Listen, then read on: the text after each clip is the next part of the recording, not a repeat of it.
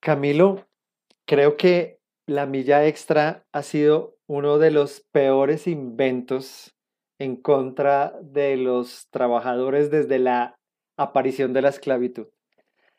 Realmente esa frase, esa frase de, de que da es la milla extra, de que necesitamos la milla extra, me parece odiosa, me parece grosera, me parece abusiva con los empleados porque parte de un principio y es que el empleado no está dando lo mejor de sí.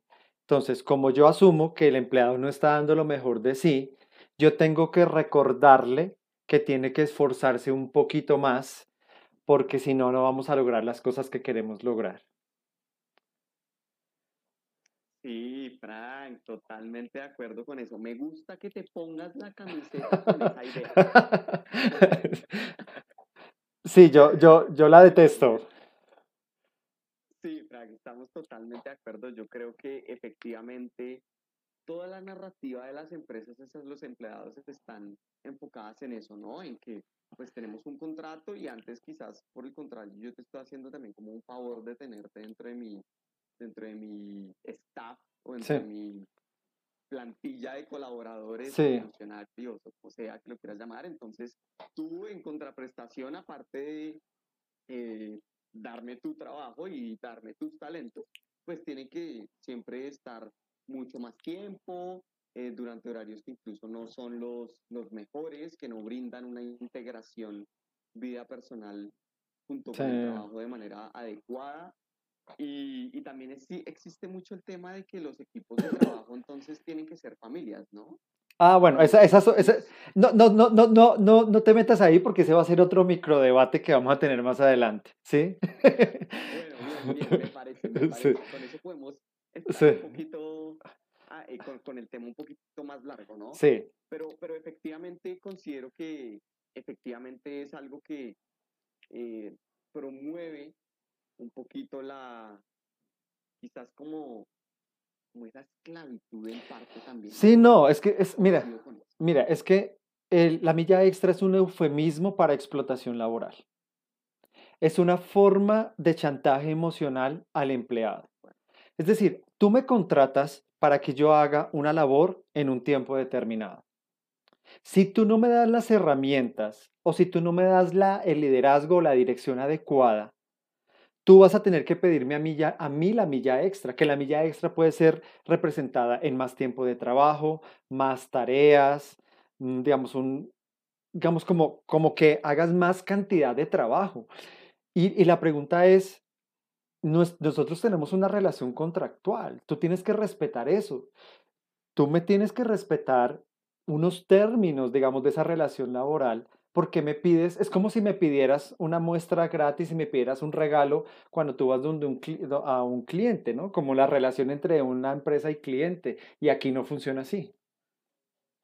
De acuerdo, estoy de acuerdo con eso. Y no solamente porque, eh, digamos que ya de por sí el solo hecho de solicitarla, o sea, ya está generando ese detrimento en contra del funcionario, Sino que por el contrario, cuando el funcionario deja de hacerlo, porque quizás es consciente de que está Exacto. perdiendo su, su quizás algo de calidad de vida, sino Sí, porque de pronto está entrando en, en- en problemas de depresión, está teniendo falta de concentración, está teniendo un exceso de estrés sí. o está teniendo simplemente un agotamiento laboral. Cuando el empleado adquiere esa conciencia, entonces ahora él es el malo del paseo. Es- increíble cómo se generan esas, esas, esas dinámicas entre el empresario y el, y, el emplea, y el empleado, en donde pues al final del día incluso, ah, ya no me quieres dar la milla extra, no te preocupes, yo puedo sacarte y quizás hasta reemplazarte por alguien que sí esté dispuesto en principio a hacerlo. Entonces, eso es lo que también me parece incluso más grave al final. No, y mira, y mira una cosa acá y es que se vuelve el nuevo estándar. Es decir, la milla extra se vuelve el nuevo estándar. Entonces, como ya alguien dio más de lo que daban los demás, ese es el nuevo estándar para evaluar al resto. Es decir, es una forma de mejorar, digamos, entre comillas, la competitividad, pero en detrimento de las condiciones del empleado, del trabajador. Y creo que ahí sí hay un problema grave. Ahí hay un problema muy grave en las empresas Y además que tú sabes que siempre, y si tú, y si tú intentas cuestionar, ¿qué va a pasar? ¿Qué te van a decir? Entonces te van a decir que, No, que tú no estás comprometido, que no tienes la camiseta puesta, que quieres el trabajo fácil, quieres eh, trabajar, ¿cómo? Trabajar poco y ganar mucho. Y eres el malo, exacto, y es un, eres el dis- villano. exacto, y es un discurso que funciona. ¿Y sabes qué es lo más triste? Cuando tú ves, por ejemplo, a todos estos eh, oradores en emprendimiento y empresariales y capacitadores y esos speakers que, que hablan tan bonito.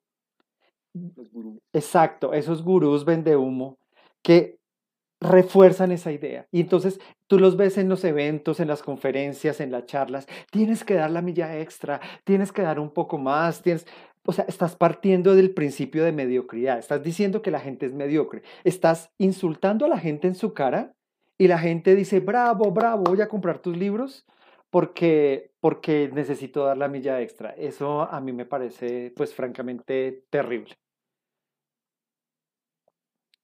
Sí, de acuerdo. Estoy absolutamente de acuerdo. Incluso si lo queremos ver desde otro punto de vista, eh, en otros lugares del mundo lo que se está haciendo es al contrario. Hey, ven, disminuye un poco las horas laborales, que eso aumenta la productividad del Exacto. empleado.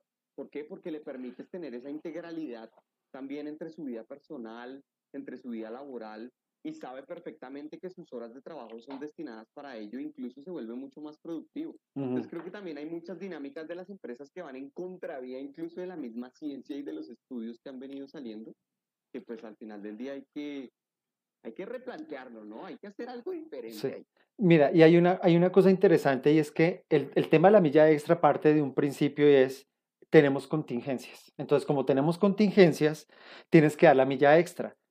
Pero ahí viene algo que yo digo y es, las contingencias son parte normal de tu trabajo, de todo trabajo. Es decir, tú no puedes decir que, la contingencia apareció. No, es que siempre va a haber contingencias en las empresas. Entonces, es un error de planeación cuando tú planeas las cargas de trabajo, no tener en cuenta que dentro del- de las actividades o responsabilidades que debe tener un empleado, tienes que tina- destinar un porcentaje para las contingencias, o sea, para, para gestionar proyectos. Entonces, cuando te dicen, no, es que este proyecto es importante, es relevante, pero venga, es que yo vine a una empresa a trabajar y a desarrollar proyectos o a, a trabajar por proyectos o por tareas. No me vengas a decir que porque la empresa decidió que hay un nuevo proyecto, entonces tenemos que dar la milla extra. Es que eso es lo normal. Una empresa tiene que crear proyectos, estructurarlos, gestionarlos. Ahora no me vengas a decir que eso hace parte y o está por fuera de mis responsabilidades y que tengo que dedicar un tiempo extra para poder, eh, digamos, hacerlas. Ahí, ahí lo que demuestra es la mediocridad y la incompetencia de quienes planean el trabajo, no del trabajador. Concuerdo plenamente, Frank. Mejor dicho, aquí hay hashtag esto. Eh, Sí, está mal. sí, Tomémonos un curso de liderazgo. Es más, Frank, vamos a hacer un curso de liderazgo para que todas las personas que nos ven estén y tengan conciencia de este. No, y es que y yo te digo una cosa, yo, cre- yo creo que el que, el que tiene que dar la, la, la milla extra es el, es, es el jefe, es el líder. Total. por su mediocridad para saber planear el trabajo y para poder dirigir a la gente. Pero bueno, digamos que esto, esto es un debate que da para mucho más y queda ahí la pregunta abierta para que quienes están escuchando este y viendo este video, pues digan, bueno, ¿yo qué posición tengo? No, yo sí defiendo la milla extra o yo estoy en contra de ella, ¿no? De acuerdo. ¿Qué Li- puede pasar? No, no es lo ideal, pero puede pasar. Sí, no, siempre en todo lado hay fanáticos de todo tipo, ¿no? Y nosotros somos fanáticos de la, de la no milla extra, entonces, bueno, ahí, ahí, ahí vamos a ver cómo, cómo evoluciona el tema. Muchas gracias, Camilo, y pues nos volvemos a conectar en otro, en otro debate. Chao. Dale, Frank, muchas gracias.